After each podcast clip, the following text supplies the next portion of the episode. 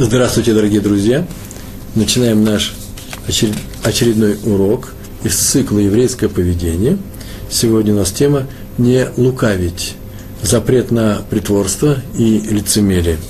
Написано в книге «Шмот», в 25 ее главе, в этой книге, 11 стих. Там написано про ковчег храма. Э, тот ковчег, Аарон, святой Аарон – внутри которого лежали скрижали. Было сказано, каким нужно сделать этот ящик, этот Аарон, и было сказано, и покрой его чистым золотом, изнутри и снаружи покрой его.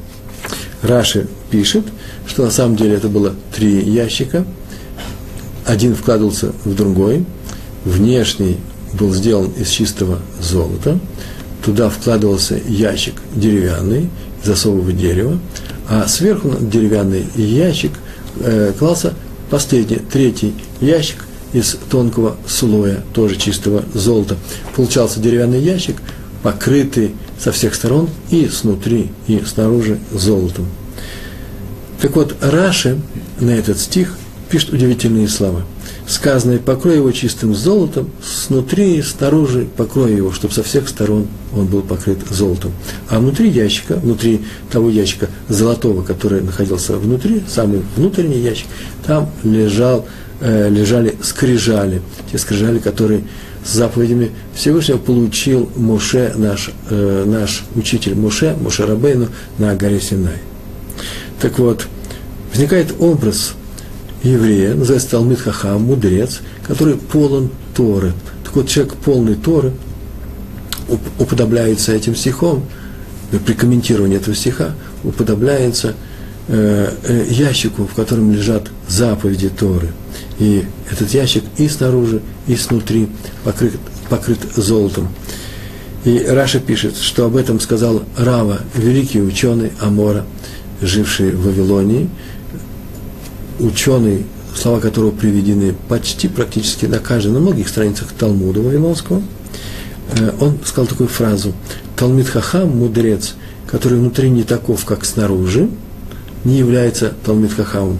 Мудрец, который один, который внутри и снаружи, у себя в сердце, или, а в своих поступках или на языке совсем другой, не то, что он внутри, не является мудрецом Торы. Отсюда видим из этих слов Равы, и из многих других мест, что Тора настоятельно советует, советует людям говорить то, что они думают, и думать именно так, как они говорят, то есть не лицемерить. И это закреплено в законах. У Рамбама, Маймонида, читаем в его законах, вторая часть Аллахот Деот, Аллаха шестая, шестой закон. Там так написано. Я читаю его закон, перевод его закона и комментирую запрещено человеку вести себя с притворством. Внутри и снаружи он должен быть одним и тем же. О чем думает, об этом говорит. Ну, я от себя добавлю, если говорит, конечно, не обязательно нужно говорить все, что ты думаешь, но, по крайней мере, нельзя говорить то, чего у тебя нет в мыслях. То есть того, во что ты не веришь, то, что ты не думаешь, а притворяешься. Продолжаем Рамбама читать, цитировать.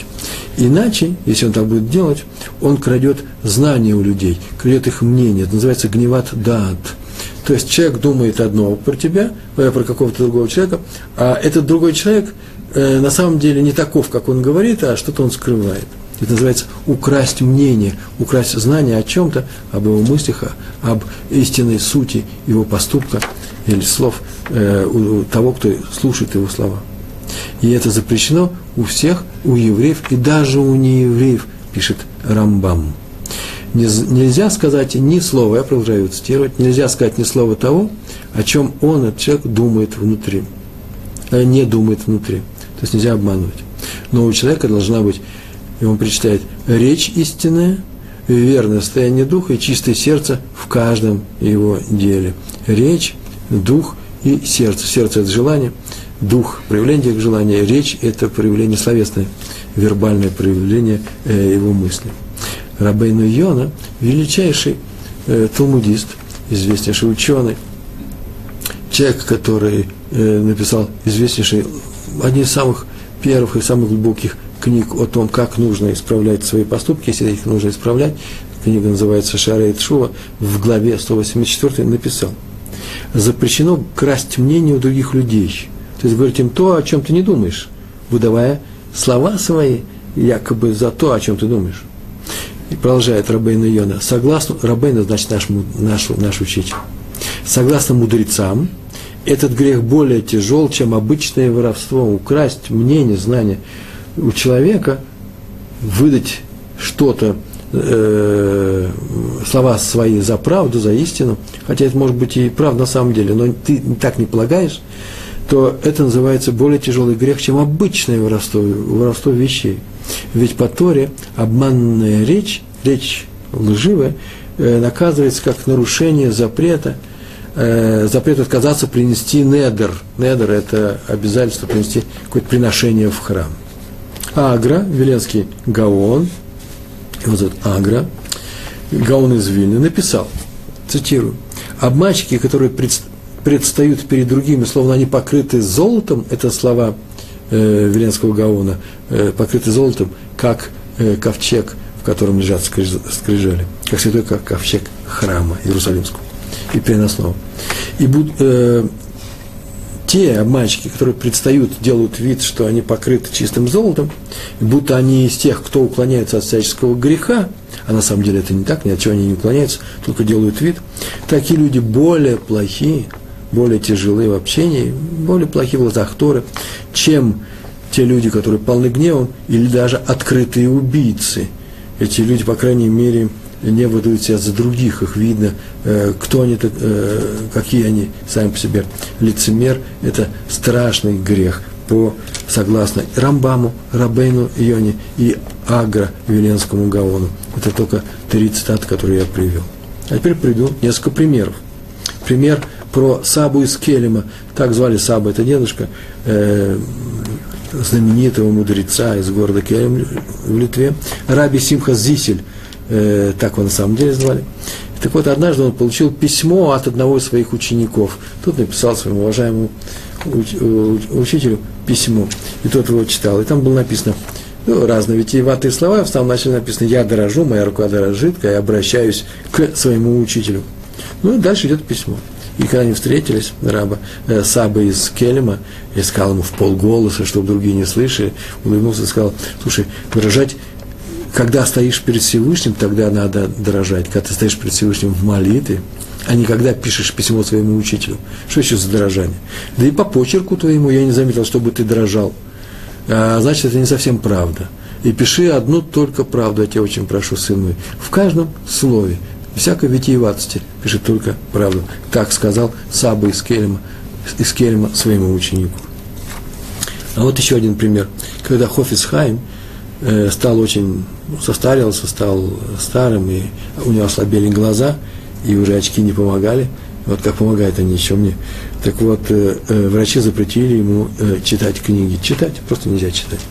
Он сказал, что не было такого, чтобы он сидел, если он не пишет, чтобы, или разговаривает с людьми, или ест, чтобы он сидел, и у него не было книги в руках, такого еще ни разу не было.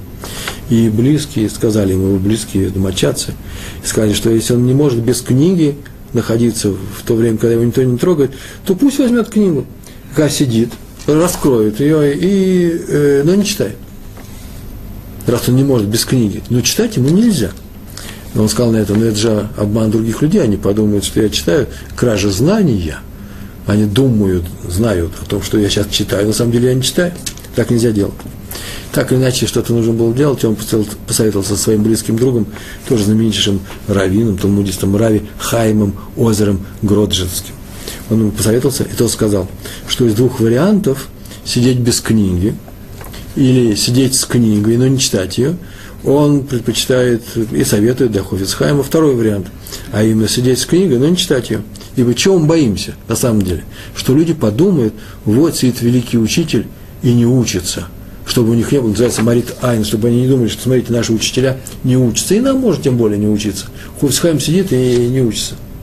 А э, поскольку э, только этому боимся, только вот нужно учесть следующее мнение. Невозможно представить себе, что Хофицхайм не учится, даже когда не смотрит в книгу. Пускай возьмет книгу И люди будут думать, что он учится. И это и будет не кражей, а именно это будет правдой. На самом-то деле, ведь он же сидит и учится. Хофицхайм учился, учил Тору на память, наизусть, независимо от того, есть книга у него в руках или нет. А поэтому это не будет кражей знания, это не будет лукавством, притворством или лицемерием, не дай Бог. Так и порешили. Так Хофицхайм и сидел э, с книгой, э, а сам повторял те уроки, которые он помнит наизусть сказано в Гемаре, э, слово Гемара это заменил слово Талмуд, Вавилонский Талмуд, э, трактат Брахот, 28 лист. Знаменитая история о том, что Рабан Гамлиэль, руководитель еврейского народа, в свое время объявил, по всеуслышанию объявил, что запрещено входить в дом учения тому, кто не такой снаружи, как внутри. Так и прям слова такие сказаны были. Вот когда я говорил о словах Рамбама, Э, что э, человек должен быть внутри и снаружи таки, одним и тем же, вообще-то точная калька с иврита означает так, что в сердце, то и на устах, то и на языке. Ну, на устах, на иврите. Что в сердце, то и на устах. А здесь было сказано, нет, человек должен быть внутри и снаружи один и тот же, без перепадов, э, что все это было одно и то же. А если ты не такой, то запрещается тебе входить в дом учения и учиться там, а тем более преподавать.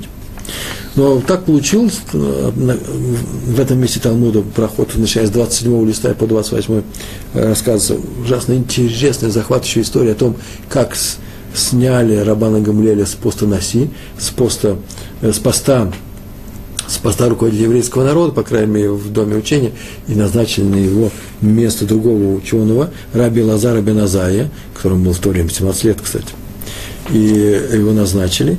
И рассказано о том, что первым делом Раби Лазар бен Азаря убрал привратника, который стоял при входе в дом учения, и по э, так это было, э, потому что Рабан Гамлель запретил кому-то входить и поставил привратника, чтобы не пускал, наверное и убрали этого привратника, прислужника, и внесли в зал 400 скамеек для новых учеников. Настолько был большой наплыв новых учеников после отмены вот этого решения, запрета входить сюда людям лицемерным. И Рабан Гамлель, так написано в Талмуде, очень расстроился и подумал, что такую фразу он сказал, неужели я мешал, не дай Бог, я мешал тому, что Тора распространялась изучалось в еврейском, в еврейском народе. И ужасно расстроился, и было ему дано с неба увидеть сон, во сне увидеть целый ряд бочек, э, белых бочек, которые были полны черной земли внутри. Э, дескать, э, ты правильно поступал, когда не давал лицемерам входить в дом, в зал учения. А лицемеры здесь были Э, э, изображены в виде этих бочек, которые снаружи и внутри разного цвета, сверху белые, а внутри черные. И, мол, ты правильно поступал. А сам Талмуд дальше после этого пишет, но не так это было. Больше ничего не пишет. И комментаторы пишут, ну, наверное, что это неправильно, э, не так это было. Наверное, не, неправильно это делал Рабан Гамлиэль, так надо было бы сказать, что ты не впускал лицемеров внутрь. На самом деле их нужно было впускать, но мы тебе говорим, что ты правильно поступил для того, чтобы тебя успокоить. Э, для того, чтобы успокоить человека, э, можно даже немножко слукавить. Наша лекция называется «Не лукавить», но для успокоения человека это очень важная э, вещь, привести человека к миру. И можно немного и, слукавить чуть-чуть.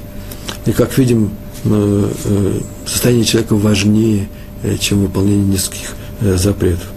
Но вот какое интересное объяснение этому месту я обнаружил э, совсем на днях, перечитывая его снова, готовясь к этому уроку. Когда Талмуд сказал, что это не так, он показал эти бочки, потом написал, но это было не так. Больше ничего не сказал. Так вот, Талмуд имел в виду, что, как мы сейчас только сказали, не так, ты правильно поступил, было сказано, но это было не так. Тем самым Талмуд хочет сказать, что на самом деле неправильно поступил Рабан Гамлиэль. Это теперь новое объяснение. Это не так, имеется в виду совсем другое. Не было учеников-лицемеров. Мы тебе показываем учеников-лицемеров, тем самым эти бочки, тем самым говорим, во сне так было сказано с неба, что были такие лицемеры. А потом поступал правильно. Так вот, не было их совсем. Что это означает? Как это? Вопрос задает Раби Мейер из Промышлян. Такое место было. Это хасидский цадик, равин, И э, он задает такой вопрос. Разве может, небо может обмануть? Даже если хочет успокоить, разве оно кого-нибудь может обмануть? Нет. Просто когда Рабан Гамлель объявил, что запрещено входить в дом учения тому, кто не такой снаружи, как внутри, многие мудрецы просто-напросто отказались войти в дом учения. Они так подумали, они так сказали. Разве я такой снаружи, как внутри? Разве во мне нет ни тени лицемерия? И все-все-все остались снаружи. А когда вход открыли, при, э, э назначив раби Лазара Беназария на пост руководителя еврейского народа, двери открыли, то все эти люди вошли внутрь. И э, и оказалось, что эти люди, которые были снаружи такие, как внутри, оказались в доме учения. Получается, что когда показали Рабану Гамалелю сон с бочками, тем самым ему намекнули, что внутрь, внутрь прошли как раз при нем, внутрь прошли как раз лицемеры. Вот почему ты неправильно поступал. Так нельзя было поступать. Почему? Потому что люди выдавали себя, настолько были лицемерными, что они выдавали себя за нелицемеров. А люди, которые остались снаружи, которые не были лицемерами, сказали, ой, неужели в нас нет хоть чуть-чуть лицемерия? Мы побоимся войти внутрь и остались снаружи. Такое интересное объяснение Раби Мейера из э, местечка Промышлян. Адмор из Гур, встречаемся еще один пример я привожу. Раби Симха Бунин, так его звали, автор известнейшей книги, называется Лев Симха. Был известен тем, Адмор из Гур – это руководитель хасидов движения Гур, польские хасиды. Был известен тем, что он требовал от хасидов не быть лицемером, просто требовал.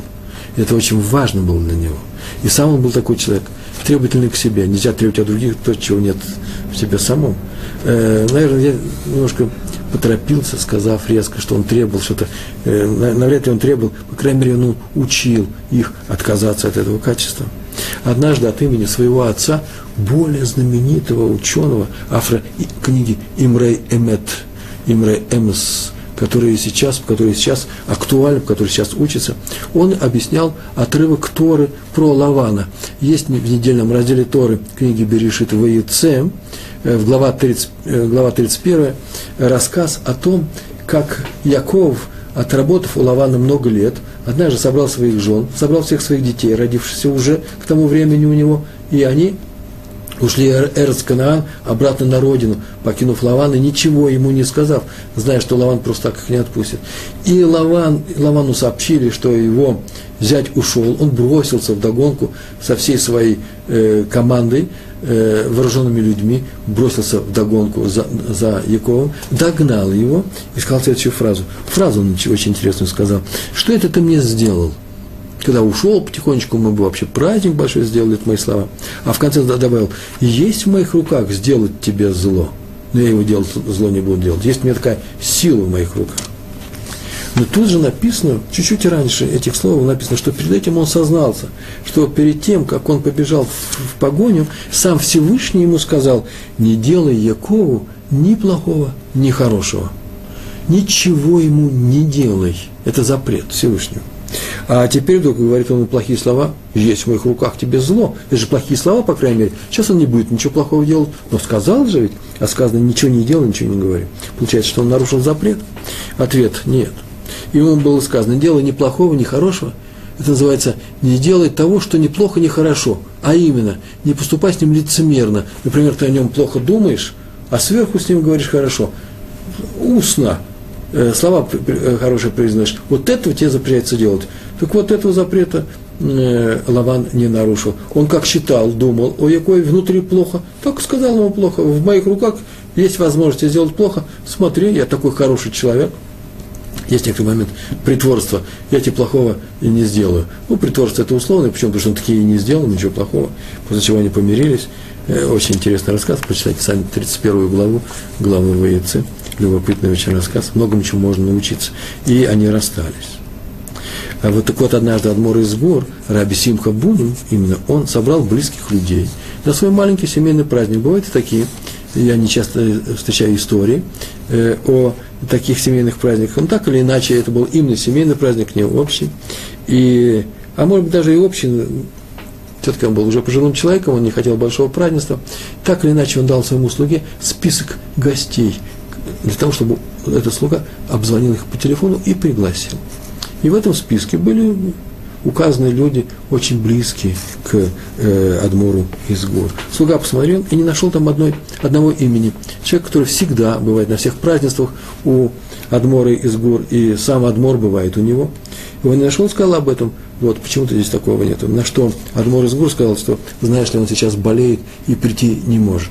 На это слуга сказал следующую фразу. Ведь ему уже будет приятно, если я сейчас ему позвоню и от вашего имени приглашу его к нам. На самом деле так оно и происходит очень часто в нашей жизни, когда у человека какой-то большой праздник, и он так делается, по крайней мере, у нас здесь, в Иерусалиме, рассылает конвертики с красивыми приглашениями, пишет э, равину такому-то, вы приглашаетесь на бармицу или э, брисмилы, э, или на свадьбу моего сына, туда-то и тогда-то, приходите, будем вас ждать. Есть определенный такой набор слов, э, э, трафаретная форма, там какие-то теплые слова будут приписаны, и рассылаются, и раздается, или рассылаются эти конверты всем указанным людям, тоже по списку.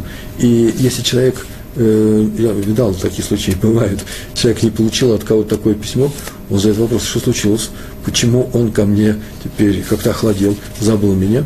Э, бывают здесь обиды, бывает место для мелких обид, и даже и здесь. Надо, чтобы люди не обижались, надо указать всех.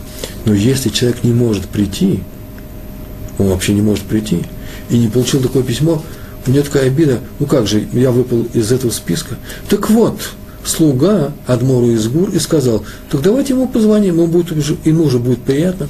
На что Адмор из Гур сказал такую фразу, он даже возмутился, так написано, такой глагол был использован. даже не знаю, как это он сделал, чтобы не обидеть своего слугу. Он сказал, ну ведь это же обман и притворство.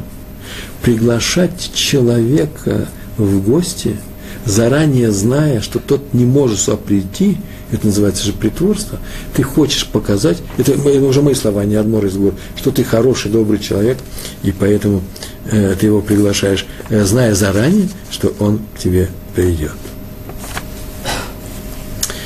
Я вот об этом не записал, э, но вспомнил пример, очень интересный пример из э, Рабейна Йоны, именно на эту тему.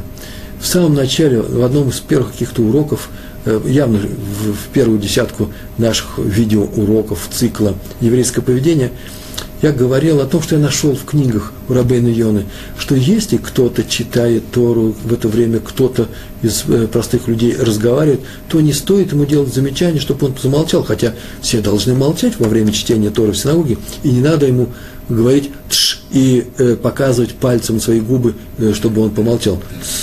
Лучше этого не делать. И если есть вероятность того, что этот человек подумает, что поскольку ты показываешь пальцем на свои губы, ты сам показываешь ему, смотри, я молчу, я хороший, и ты тоже помолчи.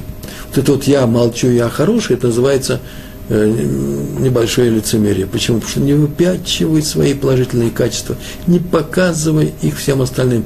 Помните, как те ученики, которые остались за дверью э, дома учения при э, указе Рабана Гамлеля, запрет входить туда лицемером. Почему? А вдруг я чуть-чуть, я не такой, как требуется для, э, для, э, для того, чтобы войти сюда, так лучше останусь снаружи. То же самое и здесь. А вдруг я сам иногда хоть чуть-чуть а, поговорил э, во время чтения Торы, получается, что я себе разрешаю, а другому не разрешаю. Между прочим, это и является актом лицемерия. Требовать от других людей то, что позволяешь себе или позволял себе в прошлом. Чтобы попросить людей – вести себя правильно в каком-то определенном качестве, не разговаривать во время чтения Торы, или, э, не знаю, говорить спасибо. Вот я говорю своему ребенку, э, говорить спасибо, когда ты получаешь какую-то вещь. Скажите, пожалуйста, я могу его попросить, но требовать от него я наверное, не могу. И если я хотя бы однажды в своей жизни взял вещь, которую мне дали, они не обязаны были давать, просто чистый подарок, и не сказал спасибо. Это называется, что я лицемерю, себе я простил – себя я извинил, почему я сейчас требую то же самое от другого, якобы показывая тем самым, что я-то как раз очень хороший человек, я всегда говорю спасибо. Извините за простой такой пример. Важное замечание. Запрет Торы на лицемерие – это отнюдь не требование быть прямолинейным.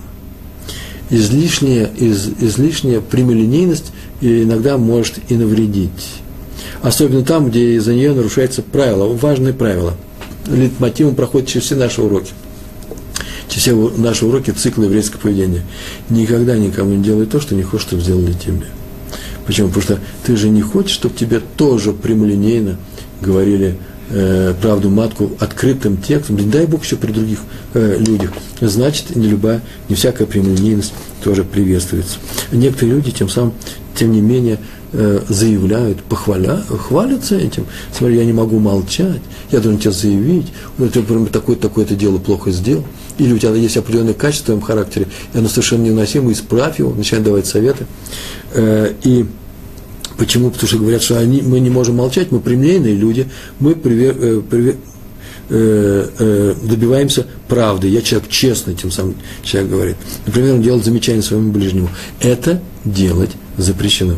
Именно запрет обижать других людей более важен, чем запрет на лицемерие. И еще, можно вообще дать, наконец-таки, определение лицемерию. Что такое лицемерие? Это не что иное. Это когда ты выставляешь себя лучшим человеком, чем ты есть на самом деле. Хорошее определение. А теперь важное дополнение. И не получаешь от этого выгоды. Если ты получаешь от этого выгоду, ну еще можно подумать, в чем заключается твое лицемерие, оправдать его или не оправдать. А уже если просто хочешь выглядеть хорошим в чужих глазах, это чисто стопроцентное лицемерие, что называется хинам, без э, определенных причин. Почему такое лицемерие, когда человек так себя ведет, называется обманом, кражей знаний у других людей, знанием от тебя самого. Но если ты думаешь о ком-то плохо, ну, бывает такое, и говоришь ему об этом, то это что? Алиф, первое, это нарушение требовать, нарушение требования любить своего ближнего. Нельзя говорить человеку э, плохие вещи о нем самом, даже если это правда – Почему? Потому что требуется, чтобы ты его любил. А второе, это нарушение требований не делай другому то, что не хочешь, чтобы делали тебе. То есть ты его обижаешь. Сразу два нарушения. еще одно важное замечание. Мы уже говорили на уроках нашего цикла еврейское поведение, что для того, чтобы начать любить других людей, надо поступить с ними так, как будто ты их уже любишь. Помните, такой у нас э, новация такая, э, э, новость такая большая была, что не надо ждать, когда полюбишь человека, чтобы поступать с ним так, как ведут себя с, с любимыми людьми, а сначала поступают, а потом подгонишь и свое отношение к нему, оно обязательно придет, оно обязательно придет через действие. То вот, получается, что э, э, это же лицемерие, ты их еще не любишь, а уже делаешь то, что делаешь другим людям, которых ты любишь. Между прочим, самое время напомнить эти четыре э, пункта, эти четыре вещи, которые мы э, делаем другим людям, тем, тем кого мы любим. А это именно четыре действия. Уступать, прощать, помогать и нести, чувствовать, чувствовать ответственность за этих людей. Так вот, если мы сейчас будем, уступим человеку, которому не испытываем никаких любовных чувств, никаких дружественных чувств, но хотим, хотим Тора требует, хотим это, эти чувства чувствовать, то мы ему будем уступать в каких-то вещах. Это не значит все повсеместно, стопроцентно, но в том, где можем уступить, просто необходимо уступить. Это важный момент. Там, где я без, всякого, без всякой потери для себя могу уступить другому человеку, и я не уступаю, то, в принципе, что я выигрываю? Обычный человек ничего не выигрывает, ничего не проигрывает. Так вот, это заповедь Торы. Вот так и поступи. Там, где я могу найти в себе силы и простить другого человека за то, что он сделал по отношению ко мне плохое, и это мне, в принципе, может даться спокойно, легко, без похода в Равинский суд, без взывания к его совести, без большой денежной потери с моей стороны, то почему его не простить? Э, это называется пошара, э, э, компромиссное решение любой проблемы. Так вот, вроде бы тут тоже есть лицемерие – смотрите, я сейчас ему уступаю, а я его еще не люблю. Это не так. Почему? Потому что это не что иное, как реализация желания исправить самого себя. Уси, усилия в, э, в области исправления. А поэтому это работа над собой, а не обман другого человека. Э, мы как-то еще даже приводили такой пример. Девушка работала в детском саду, она воспитательницы, училась на воспитательницу, и она очень хорошо относилась к другим э, детям, э, ко всем детям. Она вообще была прирожденной воспитательницей, но один мальчик ее доставал, он ее раздражал, э, он э, так или иначе она его никак не могла полюбить, не могла найти все силы полюбить этого ребенка. И Равин посоветовал ей просто вкладывать все силы в этого мальчика, потому что у него были там нарушения с э, физического характера, и она ухаживала за ним так или иначе так или иначе она стала его, в конце концов, если даже не любить, по крайней мере, тепло к нему относиться и участиво относиться. И когда он не пришел, например, по болезни, она не знала, почему он не пришел в детский сад, она позвонила, начала спрашивать, а что с ним, а кто за ним сейчас ухаживает. И называется, она вела с ним так, как будто она его любит, еще не любя э, его. Это называется лицемерием. Ни в коем случае это называется примером правильного, э, праведного, правильного и праведного поведения. И то же самое по примеру Рава Соловейчика. Он так сказал, это его пример. Если кто-то тебе неприятен, обоснованно неприятен, то заставь поступать с ним по отношению к, ним, по отношению к этому человеку так, как будто он тебе нравится. И тогда, первое, он начнет тебе нравиться, никуда от этого не денешься, и ты увидишь, самое интересное, что он на самом деле хороший человек. Это просто новость большая – в каждом человеке есть и хороший человек. Даже если вы его упор не видите, это хороший человек. Есть такие случаи. Нет полных злодеев среди нас. А раз так, то у него и есть причина тому, чтобы он тебе понравился. И не только он начнет тебе нравиться, но и он тебе тоже начнет э, э, хорошо относиться. Мы уже говорили на эту тему. Это как э, вода в, э, э, в, э, в соединенных сосудах выравнивается э, их ур, э, уровни э, воды ты начинаешь к человеку хорошо относиться, несмотря на то, что он тебя, может быть, посмотрел на тебя косо, сказал что-то э, плохо, забудь об этом, и скажи ему как раз хорошо, поприветствуй его, покажи ему, что ты участливо к нему относишься, и вы увидите, что его отношение приблизится к вашему, и когда-нибудь точно в ближайшее, в ближайшее же время выровняется. Смотрите, все дело только в том, хотим ли мы сделать тех людей, которые спокойно могут стать нашими ненавистниками, не дай Бог, врагами, э, э, нашими людьми, которые неприятно к нам относятся. Хотим ли мы их сделать э, друзьями, может быть, не близкими друзьями, но просто друзьями, перевести из разряда недругов в разряд друзей. Что может быть лучше? Тора об этом и говорит. Это называется «полюби ближнего самого, ближнего своего, то есть другого человека, как самого себя. Об этом сказал раби Авраам из города Фирсов, тоже хасидский праведник большой и адмор. Он такую фразу сказал, я взял, записал. Если во время зимней стужи, в Израиле здесь не бывает, это, значит, Фирсов – это город, который находится в Восточной Европе, или в Беларуси, или в Украине, нужно посмотреть. Во время зимней стужи тебе пришел в дом замерзший, голодный, усталый человек. Туда ему согреться. Понимаешь, что ты дашь ему согреться, дашь ему еды, питья, э, дашь ему присесть, отдохнуть. Даже если ты очень занят, в доме многого не хватает, ты не очень богатый человек, и больше того, даже если он тебе не очень приятен, понятно, что так поступишь. Но если поступишь так только из гостеприимства, а не по велению сердца, то это еще значит не, не совсем правильное выполнение заповеди любить ближнего своего. Постарайся сделать так, чтобы сердце твое захотело помочь этому человеку. Представь, что ты оказался в, эти, в этой трудной ситуации, и когда ты оказываешься в трудной ситуации, ведь никто же не будет тебя оценивать, хороший ты или плохой человек тебе будет, ты захочешь, чтобы тебе относились именно помогая тебе, и не спрашивая, не копаясь внутри тебя э, по выяснению, э, стой, э, заслуживаешь ли той, той помощи, которая тебе оказывается, а следовательно, и другим людям оказывать помощь, не копаясь в них, и не руководствуясь своим первым впечатлением э, по их поводу. Хорошие эти люди и, неплохие. Замерз, голодный, хочет пить, хочет отдохнуть, дай стул, горячий чай. Э, разогрейте ему нагрейте ему воду, дайте ему свой любимый чай в своей чашке, дайте ему отдохнуть, и вы увидите, что это и есть выполнение заповеди. Вы сделали себе еще одного друга, выполнили заповедь любить другого. И главное, не лицемерие. Еще одна история. Был эспет.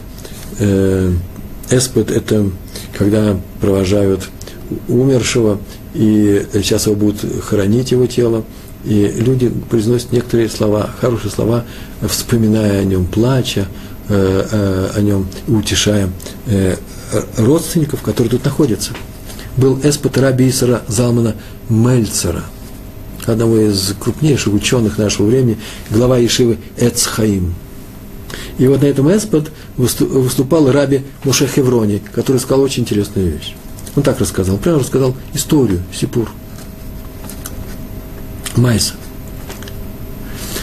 Однажды мы шли, так он сказал, шли по улице вместе с Рабом Мельцером, И вдруг он говорит, тут совершенно, совсем недалеко, прямо рядом, вот здесь, где мы проходим, живет один аврех нашей, нашего кололи. Кололи это, э, это не что иное, как ешива для женатых э, молодых евреев, я все время говорю об этом, а аврех это тот, кто учится. Э, ешеботник учится в Ешиве, а, а Аврех учится в Кололе. Аврех – это и в, обычной Ешиве, человек, который ходит в Ешиву. Здесь он живет, и такую фразу сказал, нужно зайти, э, э, здесь живет один Аврех, которого очень любит Всевышний. И Раби Муша Хеврони удивился этим словом, как странные слова, обычно так не говорят. За что же это он его любит, почему он его любит? И ответил Раби Мель, э, так сказал, написано в Мишле, третий, треть, третья глава, в самом начале. Не в самом начале, где-то 10, 12, 13 стих, на память помню.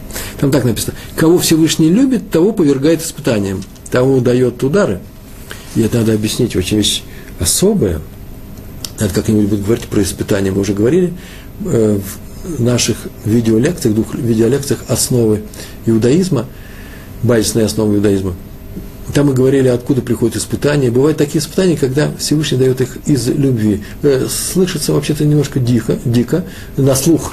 Э, э, разве мы обижаем тех, кого любим? Почему Всевышний дает такие испытания? Ну, между прочим, в двух словах я тоже это могу объяснить, не сходя с места.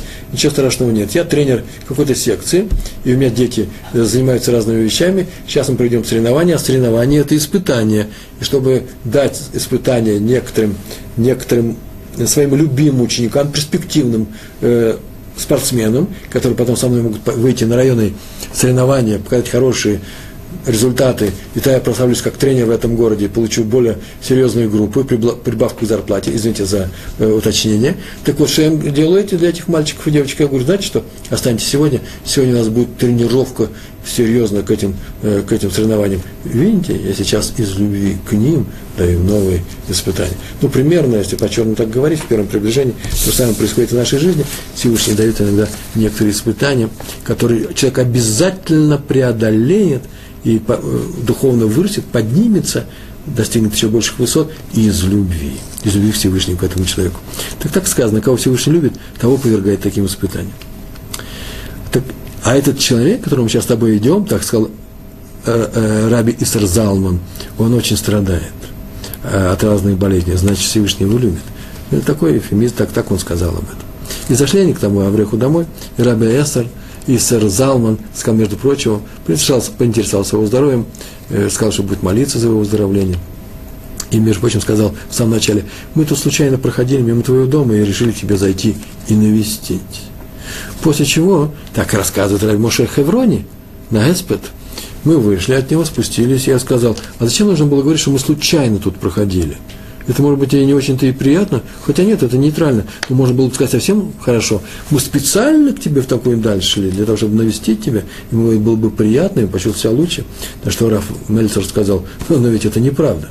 Лучше уж совсем смолчать, чем слукавить, чем сказать не то, что было на самом деле.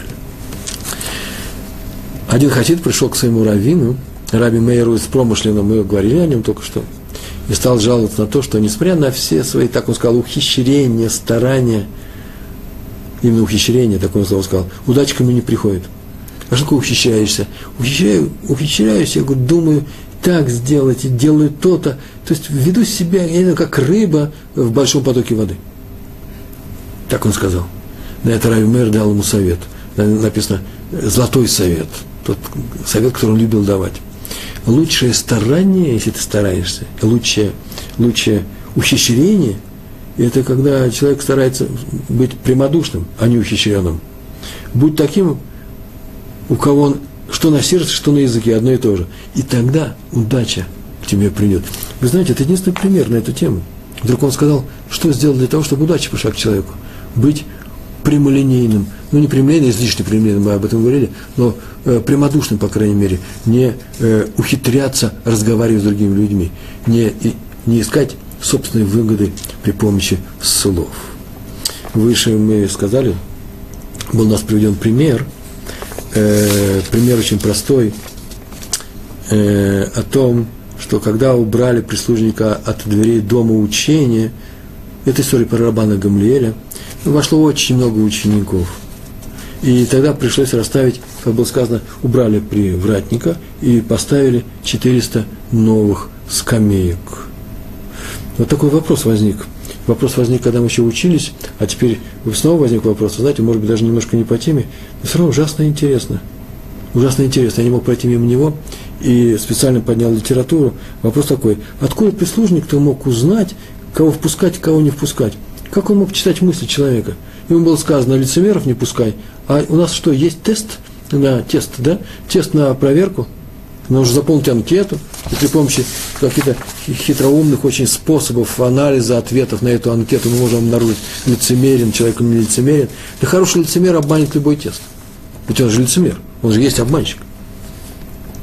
Вопрос простой был, и на него есть несколько ответов, и я выписал ответ Адмора из Садигур. Садигур – это местечко, садигурские хасиды, довольно известные, хасиды, венгерский город, а Адмор – известнейший был человек, который руководитель садигурских хасидов. Это звание Адмор э, – руководитель хасидов. Он так ответил. Да нет, никого не знал, кого впускать, кого не впускать. Он просто взял и закрыл двери на засов. И вообще никого не пускал. Вообще никого. И только те, кто со всей силы стремился, я бы сказал правду и неправду, но неправда нельзя же войти, да, в дом учения, кто стремился со всей силой войти туда, туда попадал. А попадали то немногие. Там было вообще мало людей. Э, так рассказывается о великом учителе, может быть, даже величайшем учителе тех времен, еврейском мудреце Илеле. Когда он был еще юношей, он очень хотел учиться, написано было, что его не впустили – вообще не впустили. А уж его-то заподозрить в том, что он был лицемер, что он не был такой снаружи, как внутри, и нельзя. Это великий Илель. Э, биографии, э, многие истории из его жизни нам известны. Он был очень прямой человек, необычайно мягкий человек, необычайно праведный и снаружи, и внутри. Праведный снаружи, это понятно, внутри он был праведником. Так вот, его не впустили, и он сидел снаружи, и он очень хотел учиться. Что он сделал? Он нашел наверху, была такая вентиляционная, наверное, э, не труба, а отверстие, э, окно, но в потолке, э, наверное, для воздуха. И он там сидел и слушал уроки, которые происходят внизу. Хорошее эхо было, и он слушал эти уроки. И была зима, страшная зима в Иерусалиме. Бывает здесь такое в этом году не было, уже несколько лет не было, всеобщее потепление. Тогда всеобщего потепления не было, и было много снега, и его насы, засыпало снегом, и он под этим сугробом впитал каждое слово, э, которое раздавалось из-под низу, как из колодца. И люди обнаружили, вдруг заметили, что здесь темновато – это было одно из немногих окон, может, если не единственное окно в доме учения, в, в этом зале. И они посмотрели наверх, а там какая-то тень. Пошли наверх, увидали, что человек вообще, в принципе, умирает, и он уже э, закоченел почти, и ему, его согрели, после чего ему задали несколько вопросов, он ответил, и все увидали, что это великий, не великий, а большой ученый из этого юноши. Так он э, попал в дом учения внутрь. Видите, э, что отсюда следует?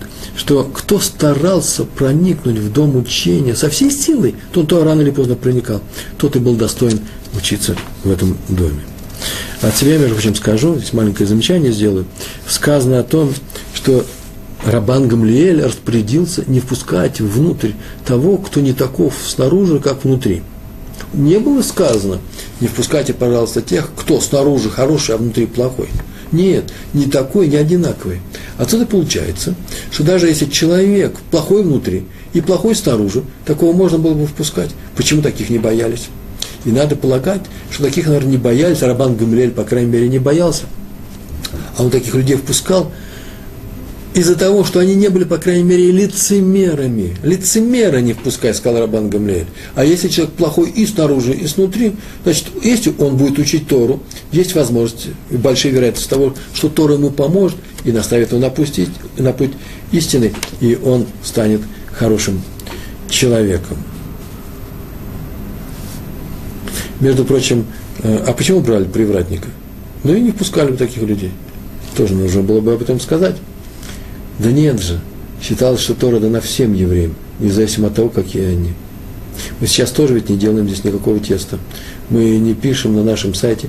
Если вы хороший человек снаружи и изнутри, открывайте наши видеоуроки и слушайте наши лекции. Я даже про себя такое не могу сказать. Уж не лицемерю ли я иногда. Все может быть. Каждый человек, любой человек из евреев имеет право учить Тору. Потому что если у него есть возможность стать лучше, то как раз при помощи Тора он, и, он и станет. Поэтому открыли двери при Раме Лазаре бен Азаре, открыли двери, и нахнул такой большой поток учеников, что внесли, как написано в, в нашем в Талмуде, в нашей Гемаре, в, в трактате Брахот, внесли 400 скамеек. А некоторые говорят, говорит Талмуд, даже 700, говорят, скамеек внесли. Продолжаем наш урок. Бойтесь лицемеров. Так было сказано, э, потому что э, так говорил Рабан Гамлиэль, а э, учителя сказали, что лицемеры это очень неприятно, но и они имеют право на Тору, и тогда они исправятся. Потому что когда вы их не пускали, они могли бы, так не дай Бог, и остаться лицемерами дальше. А это очень плохо. История. У раби Шламо, отца раби Давида из Львова, Лейвов, так по, по на, на индиш, и вообще у евреев принято называть город Львов, если вы видите, написано на нашем сайте Раби Довид из Левова, это значит Львов. Так же, как из Варши, это Варшава, Вильна – это Вильнюс, и многие другие названия. Это известнейший, известнейший хасидский цадик и праведник Раби Довид из Львова. У его отца, у Раби Шлома, который тоже был известным человеком, однажды он торговал, наверное, торговал, потому что было написано, что у него была на продажу связка, два быка в одной упряжке, два быка. И он хотел их продать и просил за них 15 злотых. Так написано, золотые монеты. А покупатель, с которым он решил торговаться, которым он торговался, хотел, хотел заплатить ему только 12. И долго торговались. Раби Шлому, э, э, отец Раби Довида из Львова, и тот покупатель, но сделка не состоялась, и они не сошлись на цене и расстались. Но одному нужно было продать этих двух быков, ему нужны были деньги, а второму нужны были быки, у него были деньги. И э, что теперь делать? Ночью Раби Шлома э, подумал об этом и решил в своем сердце, ничего страшного, продам за 12. Раз такая цена, и поднять цену невозможно, первому покупателю, который придет мне за этими э, быками, я продам их за э, 12 золотых. А утром он встал и с этим решением пошел молиться. Пришел в синагогу и э, одел тали, талис, э, тфилин и начал молиться. После брахот, после благословений утренних, которые говорят, которые написаны в самом начале Сидура, идет такой большой отрывок, и отрывок – это такая большая серия э, отрывков из Тгилем, который называется «Пасуке де Зимра». Считается, что в это время нельзя ни с кем разговаривать. Пока ты читаешь эти пасуке де Зимра, э, не отвечать на приветствие, ты находишься уже внутри молитвы. Пока не кончатся эти пасуке де Зимра, э, скажут Борху, э, тем, кто молится, об этом знает, после чего будет читаться брахот благословения перед Шма Исраэль, потом после Шма Исраэль, а после чего Шмуне Исраэль. Вообще во время молитвы считается не очень красивым разговаривать с другими людьми, а во время Пасхайда Земра запрещается. Есть целый ряд историй э, о том, кто это нарушал, почему, э, э, почему этого не следовало делать, что получилось из того, что кто-то нарушал, как-нибудь обязательно их нужно будет рассказать. И он молился по Сукеде Зимра, и подошел тот покупатель вчерашний, который хотел у него купить их за 12 быков, за 12 злотых, и сказал, ну что, он не передумал, достаточно было махнуть как-то головой, Раби Шлома ничего не махнул, потому что считает, некоторые люди считают, что даже мычание, м-м, или пока, показывать пальцами э, что-то в то время, когда нельзя разговаривать, это же тоже э, э какой-то разговор. Вы обратили внимание, за эти заступления, я не умею без заступления, вы обратили внимание, что когда после того, как мы делаем Муталатидаем, нужно ведь молчать. До тех пор, пока не будет произнесено «Гаму целахаминаарец», да, благословение на хлеб. В это время молчат, а вдруг некоторые люди начинают разговаривать при помощи «м-м». Это дети так делают. Так вот, вообще-то, в принципе, чем это отличается от разговора, когда один другому передает информацию? Так Раби Шлома, Раби Шлома в ответ на вопрос э, передумал ты э, э, э, требовать от меня, чтобы я заплатил 15 злотых, или не передумал, ничего ему не показал головой. Ну, не показал, не показал. Молится дальше. Тот поохал, вздыхал, подошел к нему, достал свой кошелек, открыл, положил перед ним 15 злотых, потому что очень ему нужны были эти быки, и отошел в сторону. Раби Шломо посмотрел на них, помолился, вся молитва прошла, после чего он подошел к нему и сказал, что быков ты можешь забирать, а вот твои три злотых, я тебе их возвращаю. Тот очень удивился, но я же тебе даю 15. И тот сказал, что ночью я решил уже отдать тебе их за 12, а значит, любая другая цена будет кражей, именно кражей знаний. Помните, мы говорили об этом? Лицемерием. Не то снаружи, что у меня внутри. Внутри я решил продать их за 12 злотых. Рассказал я эту историю, эти аналогичные истории рассказываются в Талмуде. Иногда я рассказываю истории из Талмуда, написано в трактате, трактате Брахот. Э, эта история э, в свое время все Агадот, Агада, вы знаете, что такое Агада, это повествовательная часть Талмуда. Я в, в компании с некоторыми людьми перевел все эти агадот из э, трактата Брахот, и сейчас бы мог взял э, и адаптировал их для детей на русском языке. Сейчас могу прочесть весь рассказ, который сейчас я раска... хочу рассказать, но просто времени нету рассказывать его литературно. Очень красивый рассказ. Так вот, э, эта история, которую сейчас я хочу привести, очень похожа на историю Раби Шлома, отца Раби Довида из Львова. Только происходит, там все происходит дело не с быками, а с чем? Однажды пропали Э, пропал один из 12 камней, который вкладывается Урим и Тувим. Это специальный такой нагрудник у первосвященников во времена храма. Вы слышали об этом, читали. И вот в Торе у нас э, об этом написано, много комментариев на эту тему. При помощи Урим и Тувим можно было узнавать, задать вопросы небесам, и не отвечали, если умели читать. Так или иначе, один из 12 драгоценных камней пропал. Причем камень был яшма, это в переводе на русский язык, тот, который принадлежал или олицетворял колено Беньямина – и вот камень сам себе дорогой, один из самых дорогих из этих 12, и надо было найти ему замену. Срочно. Срочно это э, действующая часть храма, работающего храма.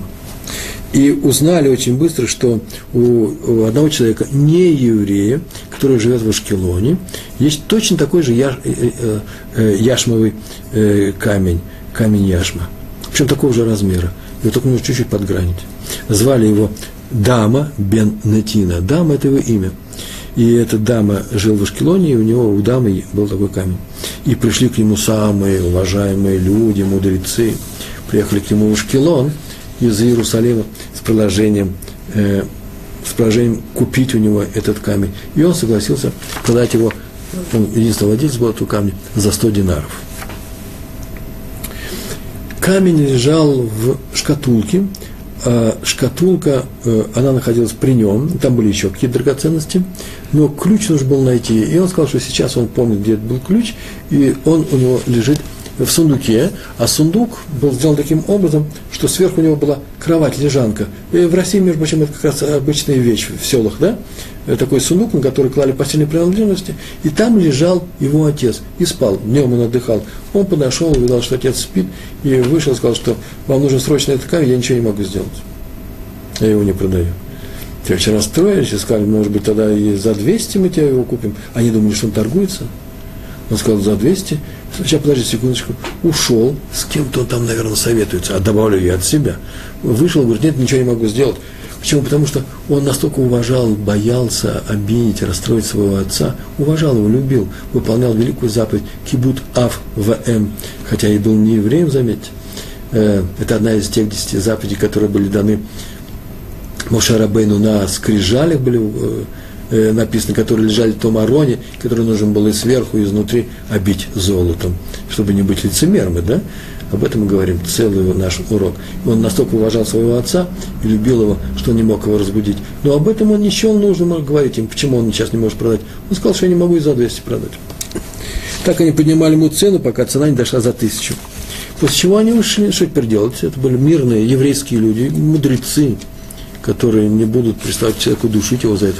Там нужен камень, у нас колено Бениамина проставить, ничего этого не было сказано. И они ушли, и уже уходили, когда он их догнал, сказал, вот этот камень. Потому что его отец проснулся, это, он им это не объяснял. Отец проснулся, и он достал этот ключ, и открыл эту шкатулку, принес этот камень. И сказали, вот мы тебе даем тысячу, э, тысячу динаров. Он сказал, нет, нет, сто, мы же договорились за сто, мне нужно больше. Я согласен с самого начала, был проект за сто.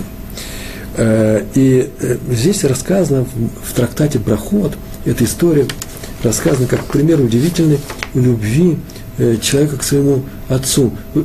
Как человека, история, пример человека, который выполняет заповедь уважения своих родителей. Там было так написано, сказано, 100 динаров – это стоимость этого камня, это больш, очень большие деньги, а все остальное, что мне хотели заплатить за то, чтобы я нарушил заповедь уважения к своему отцу, я за это денег не беру. Там же, между прочим, в Гемаре приводится рассказ о том, э, э, э, продолжение этого рассказа, что благодарен за то, что он так поступил с еврейским народом, он был очень предрасположен к евреям, очень хороший человек был. Евреи заслуживают любви.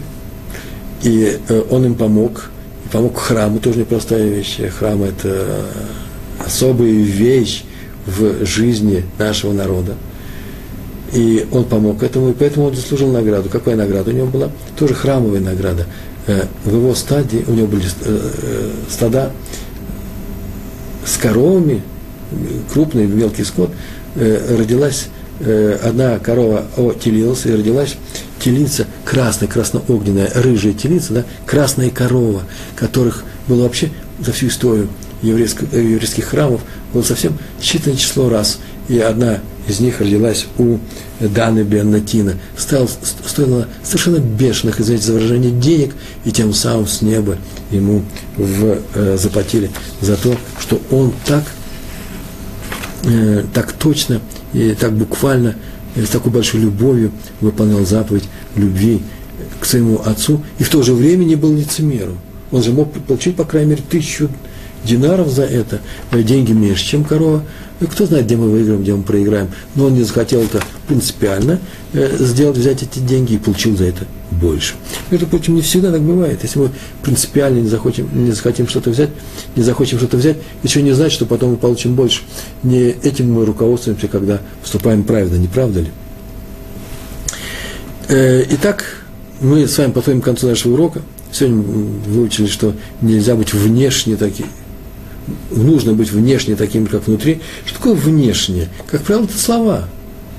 Нельзя говорить лицемеря, нельзя говорить лицемерно, нельзя говорить то, чего ты не думаешь. Нельзя обманывать, вводить человека в заблуждение при помощи своих слов. Но самое интересное, что нельзя и молчать лицемеря. Иногда бывает, смолчишь, а выдал себя совсем другого человека. Например, примеры я выписал. Когда даешь другому человеку понять, э, другому человеку, который попросил тебя о помощи, эта помощь пришла, а ты ему молча даешь понять, что именно ты ему эту помощь оказал. Он тебя благодарит, а ты вместо того, чтобы сказать, извините, ты, э, человек вместо того, чтобы сказать, э, да это не я тебе помог, молчит многозначительно, делая вид, он же ошибается, я же ничего никого не обманываю. Это то молчание, которое называется лицемерием. Или, например, э, когда человек молчит, когда говорит о хорошем поступке, который э, когда люди говорят о том хорошем поступке, который он якобы сделал, а он его не сделал, но он молчит при этом. Это называется лицемерие при помощи молчания. Он снаружи не такой, как внутри. Есть еще религиозное лицемерие, и об этом нужно сказать особо. Э, дело в том, что иногда люди себя выдают за религиозных людей, выдают себя за праведников, за людей, которые э, выполняют все заповеди э, очень высокого уровня. Они молятся так, что все смотрят, просто удивляются, сколько много огня выходит из ушей у этого человека, когда он стоит у стенки и молится, а он может быть том всем другой. И что не значит, что когда на самом деле человек входит в молитву, мы будем подозревать его в том, что он лицемер. Не дай Бог. Но это означает, что иногда так люди некоторые поступают, и запрещено так поступать. Нельзя себя выдавать за праведника, за полного праведника, которым ты не являешься. Э, говорить, что ты э, религиозный человек. Религиозное лицемерие. Самое тяжелое. Почему? Потому что оно апеллирует к нас и других людей, и э, люди его не любят. И последнее. Мы говорили о том, что после того, как стал править еврейским народом, дом учения Раби Лозер Беназария, открыли двери и внесли 400 скамеек, а некоторые говорят 700. Почему 700? Зачем Тора об этом написал? Зачем Талмуд об этом написал? 400 скамеек. Это мое замечание, на этом я заканчиваю урок. 400 скамеек потребовалось для тех учеников, которые хлынули в зал учения, взялись за Талмуд и начали учить. А 700 скамеек, то есть на 300 больше тех 400, для тех, кто еще не хлынул, но кто еще придет туда. Эти 300 положили там, поставили там, в доме учения, для, для нас с вами, для того, чтобы мы пришли и начали учить Торы. И в частности, начали исправлять самих себя, начали учиться быть хорошими людьми, хотя мы уже сейчас хорошими людьми, отказаться от лицемерия. Мы хотим быть снаружи теми, кем мы являемся и изнутри. Для этого нам нужно сидеть на этих трех скамейках. Большое спасибо, всего хорошего, до свидания. Шалом, шалом.